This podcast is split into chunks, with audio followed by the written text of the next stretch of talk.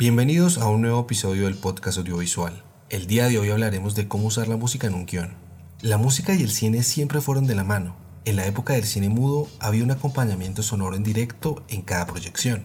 Unos dicen que era para disimular el ruido del proyector, otros que era para hacer la experiencia de ver imágenes en blanco y negro mucho más agradable, y otros que era para hacer creer al espectador que formaba parte de un colectivo, evitando que se sintiera aislado y haciendo más fácil que se implicara en la escena.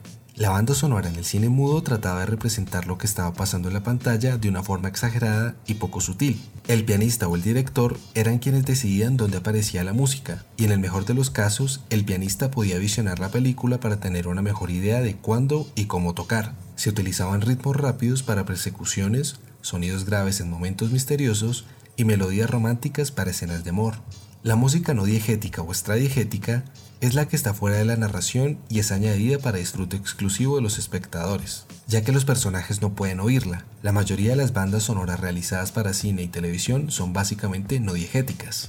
La música no afecta a la narración del argumento o a la historia, sino que se adapta, se añade a ella. La música diegética es la que pertenece al mundo dentro de la narración de la ficción, es decir, es la música que pueden escuchar los personajes. La música que toca un grupo en un concierto, la canción que susurra un padre a su hijo, o el tango que escucha una pareja que baila en una milonga, son situaciones donde se ve de dónde sale la banda sonora. En estas situaciones el componente emocional de la música afecta tanto a los espectadores que ven la película como a los personajes que la escuchan. Pero bueno, ¿cómo utilizamos la música en el guion? Los guionistas no incluyen en sus guiones anotaciones a la banda sonora y a la música extradigética, pero sí pueden hacerlo sobre la música diegética. Ahora veremos algunos ejemplos en los que es conveniente incluir una referencia musical en el guion.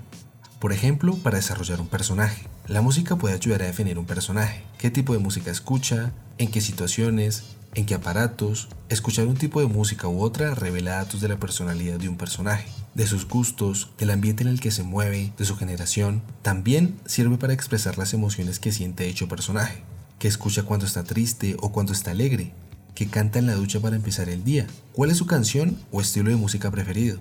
También se utiliza para evocar recuerdos. La música tiene un poder evocador muy fuerte. Escuchar una canción de cuna nos puede hacer recordar a nuestra madre o hemos visto mil veces el efecto que tiene en una pareja recordar la canción que sonaba cuando se conocieron y se enamoraron. También para generar humor. Aquí es necesario reseñar en el guion una canción o melodía para que se entienda el chiste. Este recurso se utiliza mucho en la creación de sketches televisivos. Por el episodio de hoy es todo. No olvides seguirnos en nuestras redes sociales para más tips del mundo cinematográfico. En Instagram nos encuentras como arroba mmproducciones.ig y en YouTube y en Facebook como mmproducciones.